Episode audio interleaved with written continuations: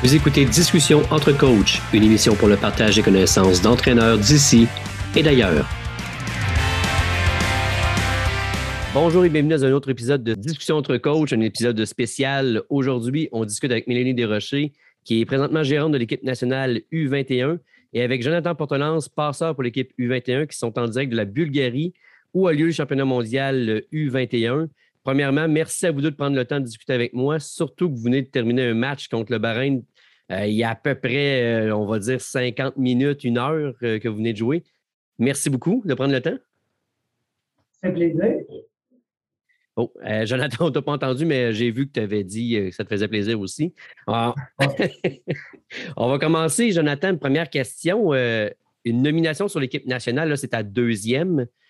mais là, c'est ta vraie première nomination avec des pratiques réelles et tout ça. comment on se sent euh, quand on est membre de l'équipe nationale?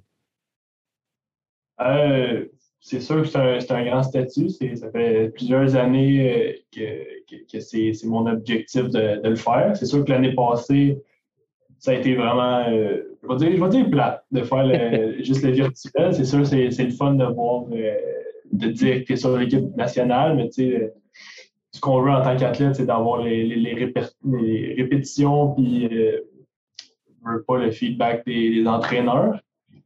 Donc, euh, c'est sûr de ne pas jouer, ça a été plate, mais là, cette année, euh, commencé début juillet jusqu'à maintenant, je veux dire, j'en ai, eu pour mon argent, Non, non, c'est super le fun, puis j'ai hâte de, de, quasiment de retourner à la vie normale, puis voir, pour tout le monde. Euh, puis toi, Mélanie, bon, tu n'es pas à ta première présence avec les équipes nationales. Tu es comme rendue une vétérante de ces programmes-là. Euh, je voyais une vidéo de toi ce matin sur Facebook pour nous montrer une partie du travail de gérant d'équipe. Euh, tu pliais du linge, mais tu n'étais pas seul pour faire ce beau pliage, tu avais de l'aide. Est-ce que tu peux nous dire, avant de commencer, de, parler de volleyball, qu'est-ce que ça fait une gérante d'équipe? Parce qu'en bout de ligne, moi, je suis convaincu que chaque entraîneur au Québec aimerait ça avoir un ou une gérante pour aider dans le cheminement de l'équipe. Euh, oui, en fait, c'est une position qui est obligée d'avoir, toutes les équipes nationales sont obligées d'avoir un team manager. On peut traduire par chef de mission ou gérante d'équipe. Puis c'est euh, dans tous les tournois internationaux, on se doit d'avoir une personne comme ça. C'est elle qui fait la liaison entre le tournoi, les autorités du tournoi et l'équipe canadienne dans le but de libérer les entraîneurs de toute distraction. Donc, c'est moi qui reçois les communications d'horaires, d'autobus, de repas, de pratiques, de salles vidéo, tout réserver ces choses-là. Euh, c'est moi aussi qui euh, s'occupe de la de tout ce qu'on aurait besoin comme achat. Par exemple, on a perdu une valise. Bon, ben c'est moi qui s'occupe de ça, c'est moi qui s'occupe de remplacer le contenu, d'aller chercher en taxi des objets médicaux importants qu'on aurait perdus. Euh, tout ce qu'on peut faire pour soulager les athlètes et les entraîneurs des préoccupations du quotidien d'une équipe. Puis là, je ne parle pas de, des paiements, de l'enregistrement officiel des équipes, de la validation des uniformes. Euh, je ne parle pas non plus du lavage, des déplacements intérieurs, de tout ce qui est COVID aussi en plus dans, dans ce tournoi-ci. Euh, donc oui, c'est d'acheter des pin et des jujubes pour que les coachs puissent euh, survivre toute la nuit à faire du vidéo. C'est s'assurer que notre, notre euh, statisticien, il y a un autobus pour se rendre au premier match qui va aller euh, filmer. c'est vraiment, vraiment toutes les tâches et plus encore que qu'on peut s'imaginer qui, qui, sont plus lourdes dans un, une grosse compétition. Et en même temps, tu as acheté des jujubes à toi aussi pour survivre à tes nuits très courtes? c'est pas super euh. Euh, on a un horaire allégé cette année à comparer à d'autres compétitions. en gros, c'est tout ce que nous, on ne voit pas, puis elle pogne tous les problèmes, puis elle fait en sorte que nous, on ne les voit pas. c'est quand même énorme avec une équipe. Euh, vous, êtes quoi, 14, 15? Ben là, on a commencé le voyage à 21, donc 14 joueurs et 7, 7 staff. Puis là, on a dû renvoyer deux joueurs au Canada avant les championnats du monde parce que malheureusement, c'est que 12 l'alignement. Et donc là, on est euh, un groupe de 19. Ça fait quand même beaucoup de gens à gérer. J'espère que tu as de l'aide pour le lavage parce que ça fait une coupe de bas. Hein. On voyait le, tas que tu avais. On avait 40 kilos de, de lavage. Oui, les gars viennent m'aider à, tout, euh, surtout au niveau des bas. tout est identifié, mais quand même, il faut les mettre ensemble. donc, euh, mais oui, euh, les gars sont bien corrects puis ils viennent m'aider. Et tu disais en même temps, juste avant qu'on enregistre, que vous aviez acheté des, cartes de données parce que c'est vrai, on ne pense pas à ça, mais là, l'université a commencé pour la plupart, puis ils ont de l'école, ils ont des cours à suivre. Fait que ça aussi, ça doit faire partie de la gestion, Jonathan, que toi, en tant qu'athlète, étudiant athlète, bien entendu. Puis Mélanie, j'imagine que tu aides aussi dans ce processus-là. Euh, en effet, la, gestion, euh, on a essayé au début de juste d'embarquer sur le, réseau euh, de l'hôtel, puis ça n'a pas été fameux, puis ça, ça a été un des problèmes qu'on a pu parler avec, Mélanie, c'est là qu'elle a trouvé la solution d'acheter des, cartes de données. Puis grâce à ça, euh, ben on est capable de faire nos, devoirs, je vais dire, dans les journées qu'on a de repos.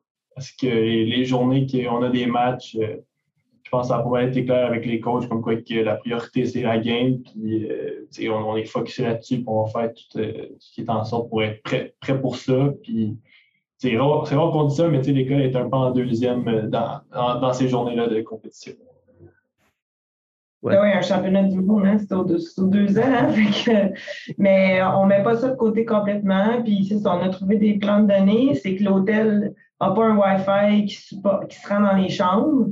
Puis ben, dans le lobby, c'est pas le meilleur endroit pour faire du Zoom, pour écouter un cours de, trois mm-hmm. heures. Donc, euh, c'était aussi un enjeu pour notre statisticien qui doit télécharger des matchs qu'il a filmés. Fait que vraiment, on a juste on a été acheter des plans de données. C'est le genre de truc à laquelle euh, on s'attend à faire. Donc euh, des, des, belles dépenses. Des fois, on est chanceux, des fois, non. Oui, c'est ça. Euh, commençons au volleyball. Votre premier bloc a été terminé il y a quelques jours. vous avez eu votre premier match qui, que vous n'avez pas joué, puis après ça, vous avez joué contre le Brésil. Euh, qu'on s'entend que c'est quand même une puissance euh, mondiale depuis des années, sont implantés, puis contre la Russie, qui ont aussi euh, un bon, programme de volleyball mondialement reconnu. Le Canada senior, ça va très bien. Canada U21, on est dans nos débuts vraiment de, pouvoir voyager plus souvent. Comment ça s'est déroulé de ton côté, Jonathan? Comment tu as vu ça? je dirais la, la plus grande différence, c'était vraiment le côté de l'expérience des joueurs pour la, qu'on avait fait le calcul. Sur 12 gars, je pense qu'il y avait un seul gars qui avait eu déjà des, matchs internationaux dans le corps. Fait que euh, pour tout le monde, le premier match, ça a été contre le Brésil. On, l'a joué stressé un peu, on va dire. On, était content quand même de pouvoir jouer contre le Cameroun au début. On sait que c'est une équipe un peu plus faible, qu'on aurait pu se permettre plus d'erreurs, mettons. Puis ayant eu ce match-là dans, la, poche, ça a été fun, mais pas en même temps. Donc, ça, contre Brésil, ça a été, ça a été dur. C'est sûr qu'on s'est battu du, des moyens qu'on avait, mais ça, en 3-7 quand même euh, serré quand même. Ça a été quand même pas pire, mais beaucoup, beaucoup d'erreurs de stress, je veux dire.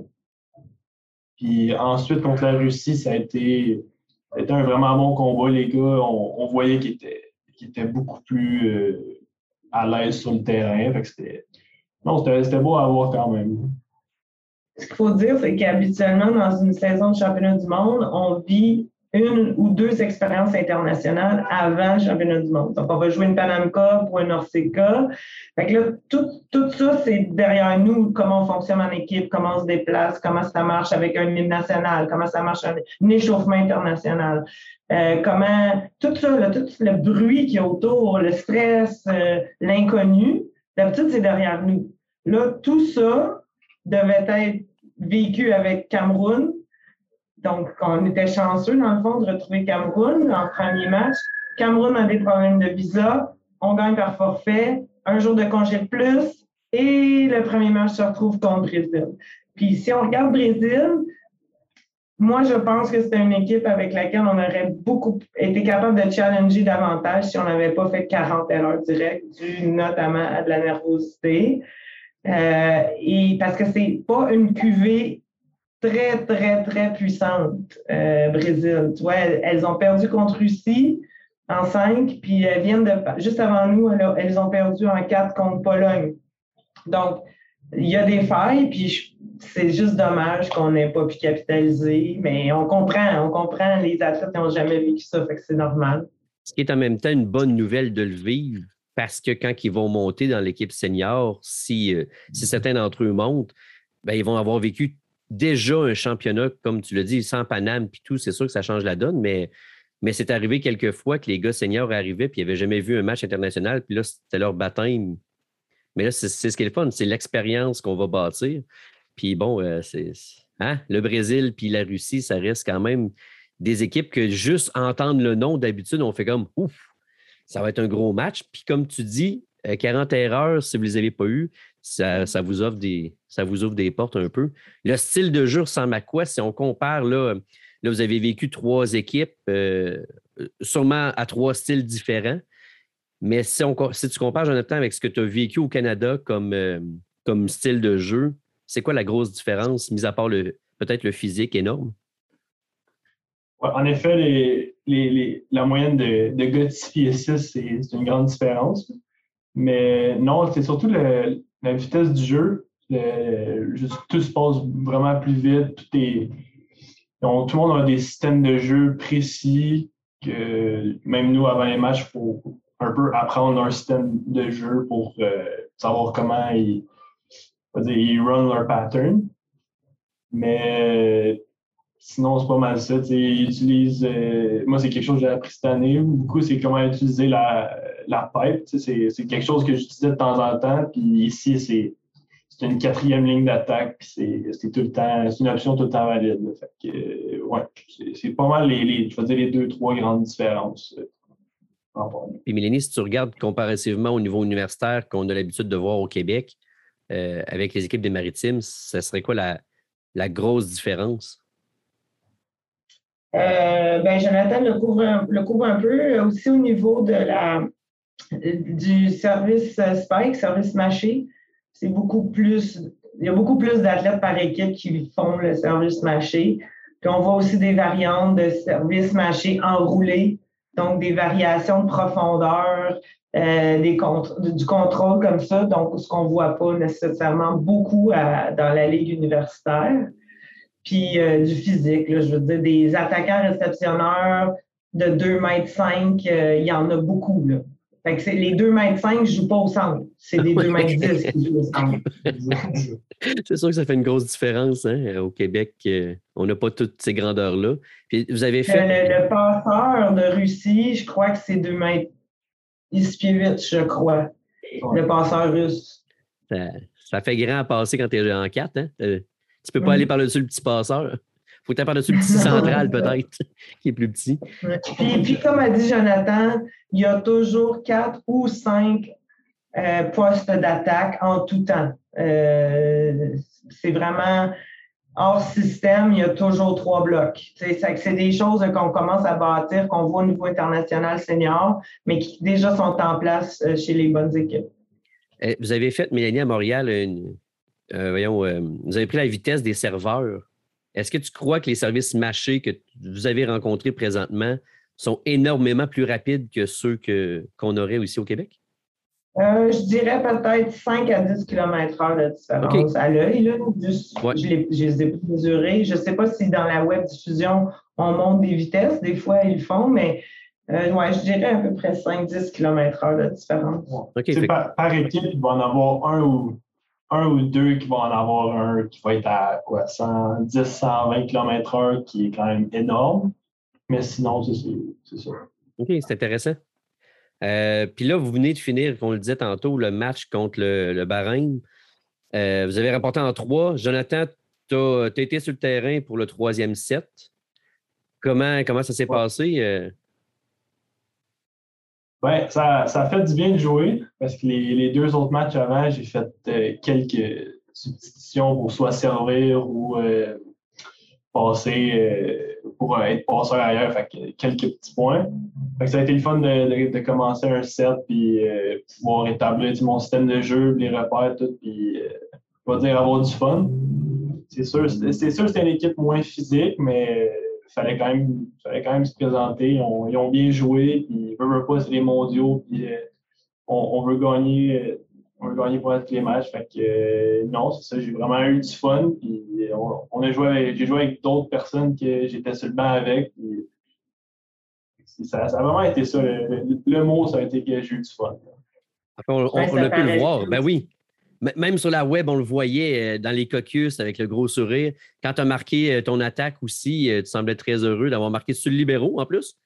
Rien de moins. Le prochain match, après-demain contre Cuba, on s'attend à quoi comme match? Ben, Jonathan n'a pas eu encore euh, de briefing vidéo ou de plan de match, mais pour avoir vu Cuba, bon, évidemment, il y a du physique brut. Euh, il y a Yante qui est à l'aile, euh, qui a joué au championnat Norseca il y a deux, trois semaines à Mexico. Donc, on a une coupe de données sur lui, puis on sait qu'il est dominant, attaquant réceptionneur dominant. Cuba, c'est toujours très explosif. Euh, autant dans le caractère aussi. Si on réussit à ce qu'ils se chicanent un peu entre eux, ça, c'est toujours bon parce qu'après ça, ils font des erreurs. Donc, ça va être un, notre système à nous est très structuré. Ça, ça va être une confrontation, euh, de confrontation pardon, de structure versus ce qui va sortir de Cuba à ce moment-là. Mais on a quand même hâte de jouer euh, nos, nos, confrères de la conférence parce qu'on ne les a pas joués. Puis euh, donc, euh, c'est excitant. Puis si on sort avec une victoire de ce match-là, on est assuré de jouer pour la neuvième à la douzième place à, la troisième ronde. Donc, euh, ça, ça, peut, ça peut être bien intéressant. Et après Cuba, il va vous rester un match? Non, parce que Cameroun. Ah, c'est encore le Cameroun qui serait là. Ah on, a officiellement deux victoires actuellement, une par forfait et une contre Bahreïn. Et donc là, si on gagne contre Cuba, on va être le premier du poulage. Et à ce moment-là, on passe directement en demi-finale pour la neuvième place contre deux équipes qui proviendront de l'Italie, là où il y a la deuxième moitié du championnat, qui vont arriver ici, puis qui vont jouer contre nous. Sympathique que le Cameroun se retrouve encore avec vous. c'est dommage parce que ça fait deux matchs en moins pour ces gars-là. Exact. ça fait, ça fait trois mois qu'ils s'entraînent super fort pour jouer des matchs internationaux. Ils n'ont pas eu beaucoup. On arrive au championnat, on pense en jouer huit, on en joue six. C'est dommage. C'est vraiment dommage en termes d'expérience vécue. Mais qu'est-ce que tu veux faire? les tournois internationaux, des fois, on n'a pas de. Hein, on ne peut rien faire contre les équipes qui ne peuvent pas se pointer. On l'a vécu mm. au Québec. Hein. on a eu de la difficulté à se pointer euh, avec les avions deux fois aux États-Unis. Fait on imagine quand c'est un contingent avec des passeports et des, permis de travail. Je voulais revenir, euh, Jonathan, avec toi un peu. Vous êtes réunis en équipe depuis le 5 juillet pour un camp d'entraînement. Euh, tu me disais que vous avez eu deux semaines off pour, après ça, prendre votre vol vers la Bulgarie. Ça s'est déroulé comment les parties d'entraînement avec l'équipe? Euh, je vais dire, vu qu'on avait une bonne période d'entraînement, ça a commencé lentement. Ça, a pris quasiment deux, trois semaines. Ben, deux, deux, trois semaines avant qu'on commence à faire du, vrai collectif puis jouer. Ce que tout le monde avait hâte. Mais étant, étant l'année COVID où il y avait des gars qui avaient quasiment pas touché à leur ballon depuis, un ballon depuis plusieurs mois, c'est ça qu'il nous fallait.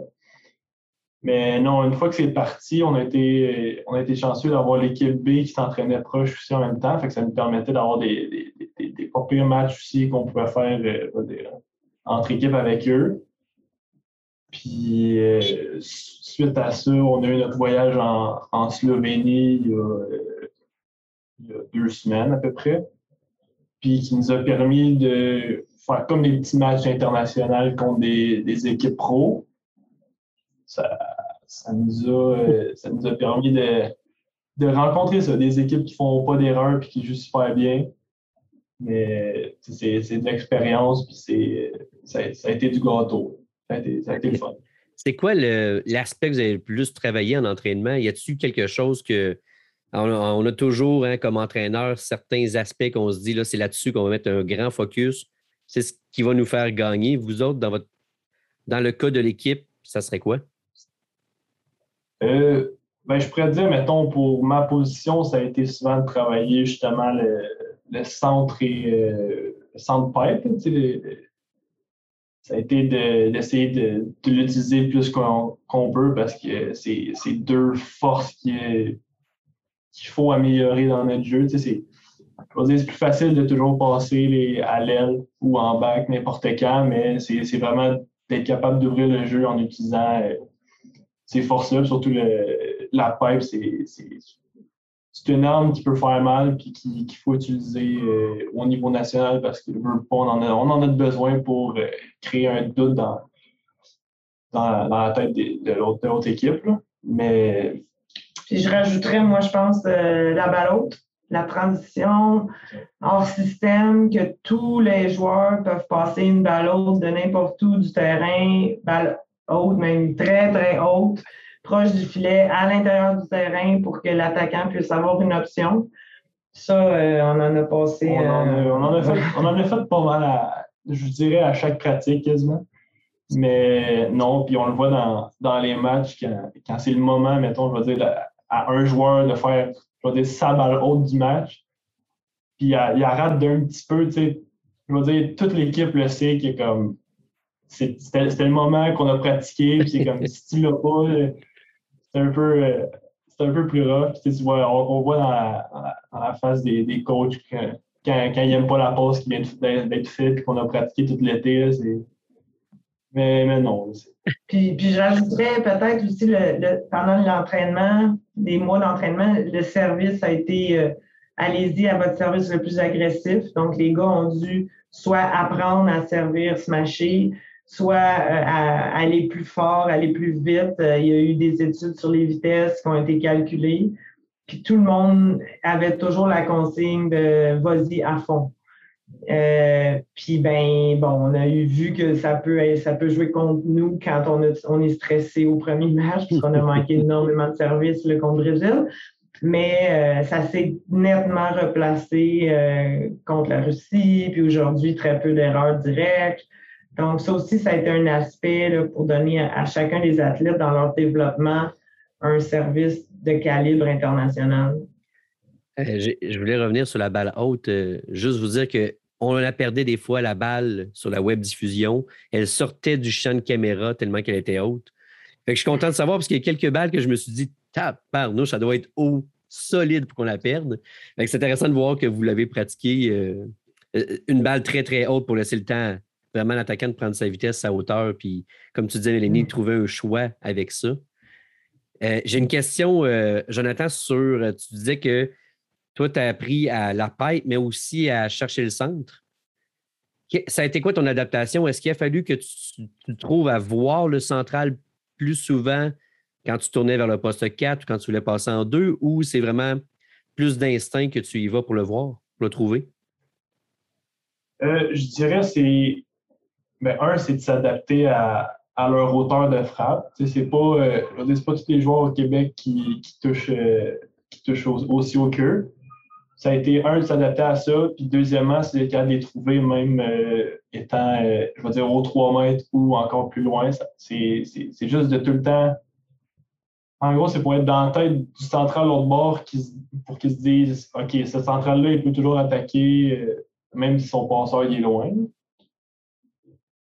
Tu essaies de le voir, tu essaies vraiment de le voir ou tu l'entends, puis tu pousses vers. C'est surtout lui qu'il faut qu'il communique euh, verbalement. Puis ce qu'on a travaillé surtout, c'est c'est plus que je suis loin, plus qu'il doit, il doit ouvrir euh, c'est pas d'attaque pour pouvoir euh, quand même pouvoir avoir un geste d'attaque malgré le fait que je suis loin. Pour, Intercepter la balle. Hein? C'est ça. Être capable de trouver le terrain.